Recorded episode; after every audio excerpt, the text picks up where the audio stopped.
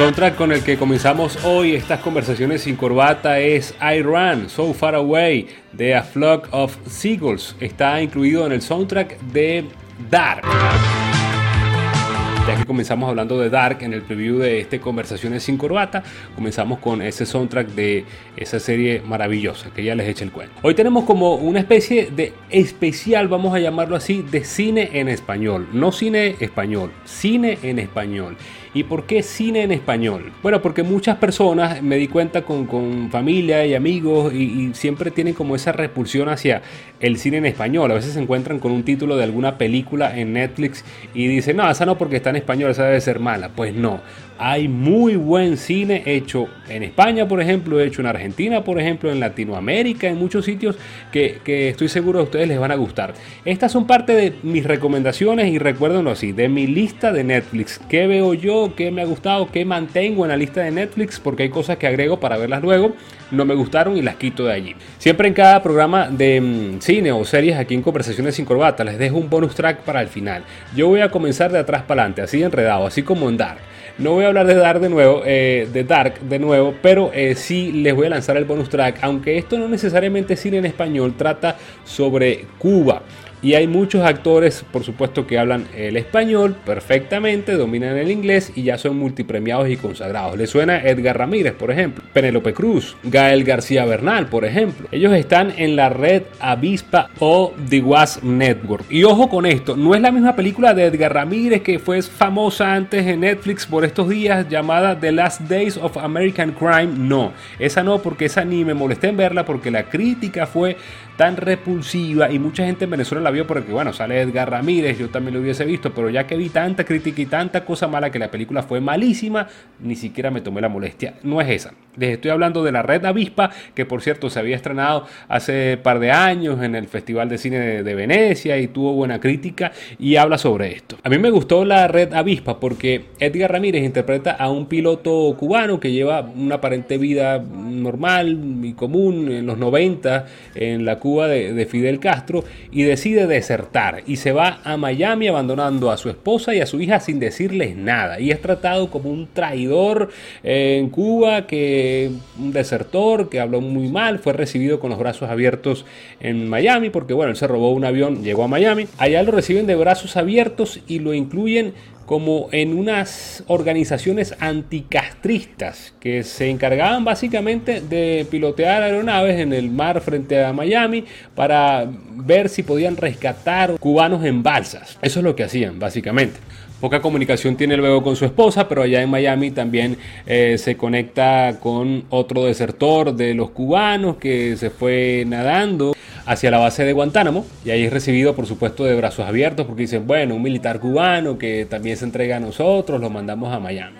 Se reúnen en Miami con estas mm, concentraciones o vamos a llamarlas organizaciones anticastristas, que de alguna manera, además de rescatar a los cubanos que venían en balsas, organizaban ataques terroristas contra Cuba, en contra de Fidel. Así que reclutan a este piloto, reclutan a otro piloto, organizan viajes, reparten panfletos, eh, después se van al tema de las bombas y todo esto. Resulta que en el transcurso de la película, bueno, uno se va dando cuenta que estos muchachos, Edgar Ramírez, García Bernal, el otro y el otro, son personas que realmente fueron enviadas por el régimen cubano que hicieron ver al mundo y a la misma Cuba que fueron traidores para que los recibieran en los Estados Unidos e infiltrarse en estas redes anticastristas. Por eso, bueno, el nombre de, de la red avispa, así se llamaban estos cubanos, de la inteligencia cubana que se fueron a los Estados Unidos, que fueron recibidos como héroes y luego lo que hacían era echarle el cuento o sapear a Fidel y a su gente, mira, van a atacar por tal lado, van a lanzar tal bomba, vienen con esto y así estaban advertidos los cubanos. A mí me gustó porque me gustan las películas basadas en la vida real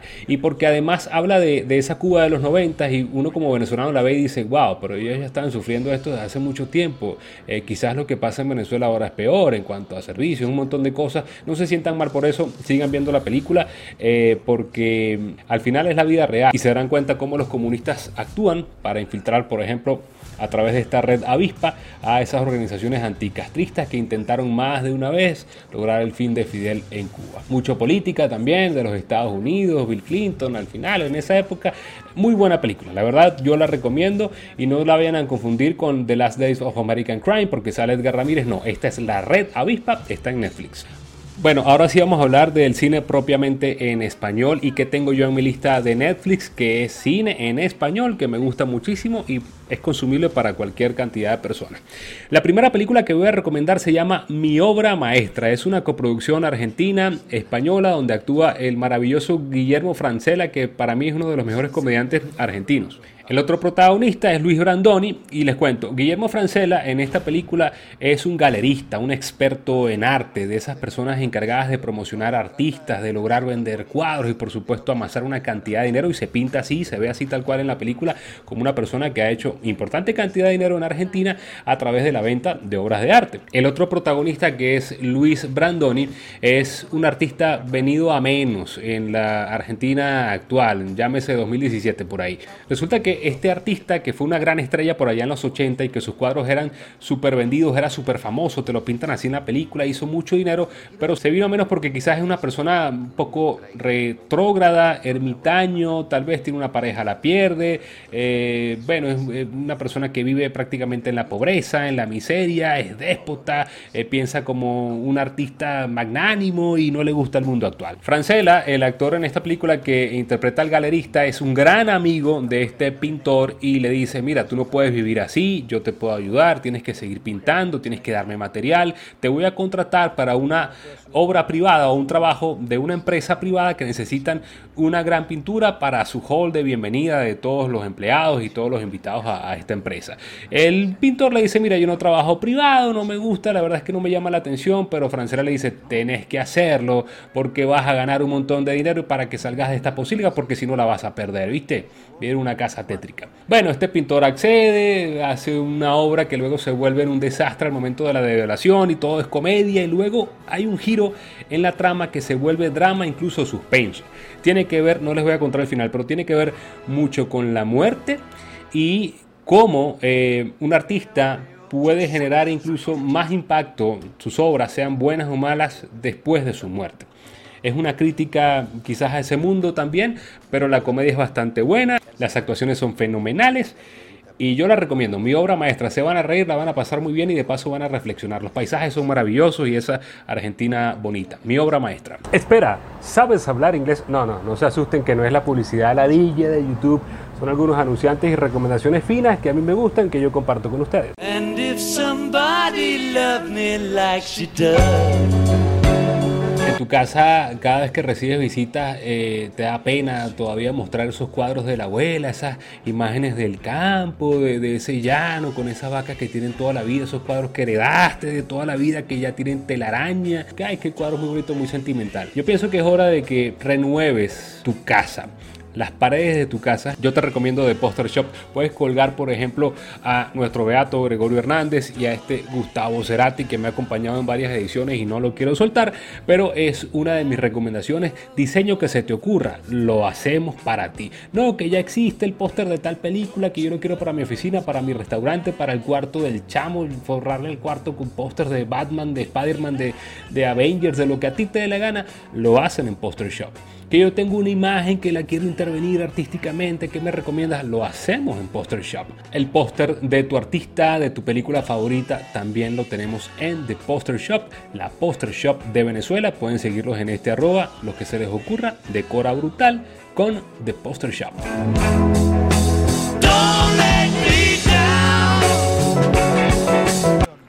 Vamos a hablar ahora de otra película que está en mi lista de Netflix, se llama El Ciudadano Ilustre, es una película argentina. Dirigida por Mario Con y Gastón Duprat, el mismo director de la película que les hablé hace un momento. Esta película fue la mejor película de Hispanoamérica en los premios Goya 2016. Es muy buena película, es una trama que se basa en un escritor argentino que vive ya su vida después de los 50 años en, en, Europa, viajando por Europa y escribiendo siempre novelas sobre su pueblo natal de Argentina, Salas. Recibió el premio Nobel de Literatura y en su discurso, que es lo que abre la película, está dando su discurso de aceptación del premio Nobel eh, sin mucho formalismo, eh, muy escéptico, muy arrogante, quizás diciendo que bueno, que, que, él lo recibe, pero que recibir un premio Nobel de la literatura es casi su sepultura, que esto es que el ocaso de su carrera. Entonces se le nota un tipo amargado y resulta que el alcalde del pueblo de Salas en Argentina, un pueblito muy chiquito, le manda una carta porque dice, mire, lo queremos homenajear, que de paso eh, es un escritor eh, muy hechón en, Barcelona, en España, que le mandan invitaciones de la reina de Inglaterra, conversatorios que le mandan invitaciones de las mejores universidades del mundo y él las niega todas, las rechaza todas, no quiere ir a ninguna. Pero cuando llega esta carta del alcalde de Salas para nombrarlo ciudadano ilustre de la ciudad de Salas, valga la repugnancia y la redundancia, él dice primero que no, que no, que no va. Después decide que sí, pero que va a ir solo sin asistente, sin nada. Al llegar se encuentra con esas remembranzas de, su niñez, de su adolescencia, de lo que vivió allá en, el pueblo de Salas. Le reciben como una gran celebridad del pueblo, lo invitan a programas de televisión desastrosos. Es una película, la verdad que en ese sentido súper cómica, pero luego se ve envuelto en una situación que tiene que ver con su pasado y su eh, expareja, una novia del pasado, y mucha crítica de ese argentino del pueblo que dice, bueno, usted se hizo famoso por escribir algunas historias, anécdotas y cuentos de nuestro pueblo, que son personajes que todos identificamos, pero que usted denigra de su pueblo. Entonces, ese sentido de pertenencia, esa arrogancia de este sujeto, la verdad es que, que lo llevan por ese camino un poco truculento y el final les va a gustar. Buena película con buen final. yo recomiendo esas películas que tienen buen final porque hay otras que te dejan pensando mucho y a la gente no le gusta, como ya les decía, pero esta es muy buena película. Ciudadano Ilustre. Bueno, y ahora una película para las Mario Casas y los Mario Casas Lovers. Este actor español que bueno, se las trae. Vamos a hablar de Contratiempo. Es una película que yo sé que ya muchos vieron, otros no, y hay unos que les da fastidio porque, bueno, le recomiendan tanto y en la cuarentena mucha gente la vio y lo dicen aquí en los medios y en la radio. Bueno, yo les voy a contar por qué me pareció buena película esta Contratiempo. ¿Y de qué se trata? Más que todo la trama para que la puedan eh, seguir un poquito. Que no es nada del otro mundo. Es una película de suspenso, es un thriller que te mantiene toda la película atento porque, bueno, trata de un sujeto empresario exitoso, galardonado, millonario que tiene un amante con la que aparentemente le va bien, se escapan de cuando en cuando, aun cuando él tiene su familia y su hija y su vida totalmente estable. Pero estos amantes deciden terminar y en ese camino de terminar se ven envueltos en un aparatoso accidente que culmina ya luego una situación trágica de muerte, señalado de asesinato y contrata a una de las mejores abogadas preparadores de, testigos de España. Y bueno, la trama va por allí, tiene que confesar un crimen, después dice que no, que sí, que mató a esta persona, que no mató al otro. Ahí sí no les voy a dar muchos detalles porque tienen que verla, porque van a ver como unas tres líneas de tiempo de los mismos crímenes, algo así. Entonces él quiere armar un relato con esta abogada que al final le dice, mire, usted tiene que hacer esto, esto y esto. Pero veanla que el final es impactante les va a gustar muchísimo y van a decir qué buena película. El que es observador se va a dar cuenta en el trayecto de la película, ah, esta persona es esto y hace esto y por eso actúa de esta manera. No les voy a decir más. El que no, igualito lo va a disfrutar. Y el que es observador, te lo dije, va a decir, te lo dije, esto era, te lo dije. Me gustan ese tipo de películas de, te lo dije, yo lo sabía. Eh, deja con, con un buen sabor esta contratiempo.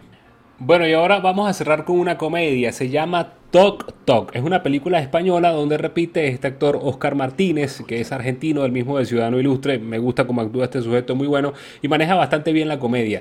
Resulta que esta película aborda el trastorno obsesivo compulsivo, por eso se llama Tok Tok aborda varios trastornos obsesivos compulsivos. Uno de ellos es el síndrome de Tourette, de un señor que es este Oscar Martínez en, la película del actor, que eh, sufre de este síndrome que no puede controlarse y tiene que expresarse de alguna manera, no, no puede evitar decir malas palabras, como por ejemplo, chupámela, huele vergas, o sea, un montón de cosas que, que son comiquísimas dentro de la película porque citan a varios pacientes al mismo psicólogo en una tarde en Creo que es en Barcelona esta película, no recuerdo, ahorita lo voy a buscar. En, un consultorio y citan al que tiene ese trastorno obsesivo compulsivo que le encantan las matemáticas y siempre está sacando cuentas y ve las placas de los carros y cuenta los carros y los colores y cuántas veces, cuántos escalones tiene el edificio, qué sé yo. El de la señora que no puede dejar de lavarse las manos porque le tiene eh, fobia a los microbios, a las bacterias, al sucio, todo esto. El de la doña que no puede eh, dejar de pensar si cerró la llave del agua, si apagó la cocina, si apagó la cafetera, si la luz, y esto, si lo otro. Bueno, un montón de cosas. El que tiene rollos con, con las rayas, que todo tiene que ser simétrico, no sé qué. Muchos se van a ver identificados en esta película que se llama Tok Tok. Es una comedia bastante buena, lo citan a todo el mismo consultorio, entre ellos, hacen mismo, eh, entre ellos mismos hacen una terapia bien fina y eh, el final es de reírse también.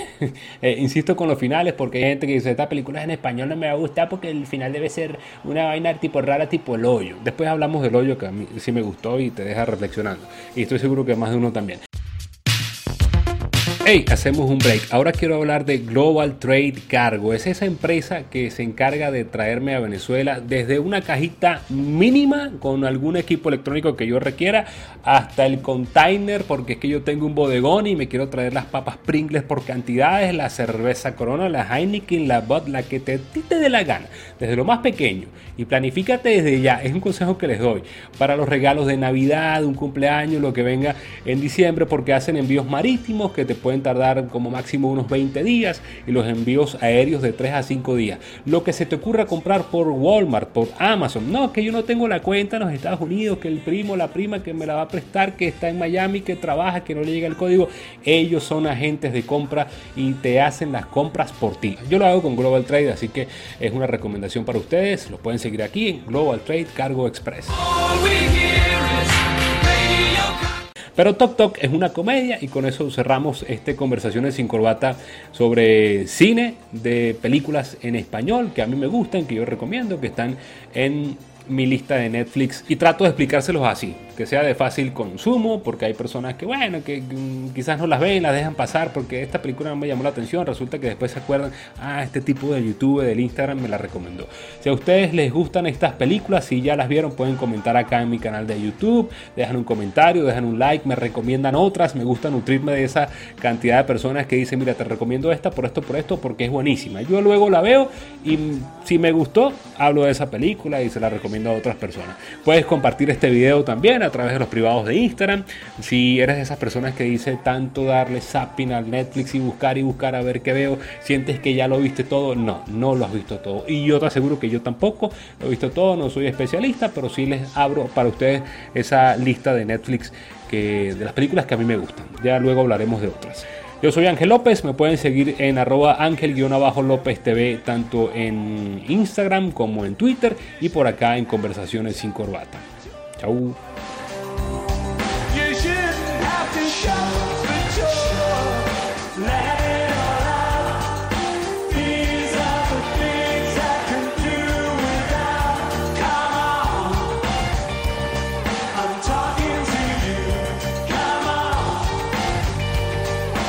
Conversaciones sin corbata es una presentación de Es Marketing Japan, The Poster Shop, Decora Brutal con la Poster Shop de Venezuela. Global Trade Cargo Express, agentes de compra en USA, envíos desde Miami a Venezuela y Colombia. AJM Bienes Raíces.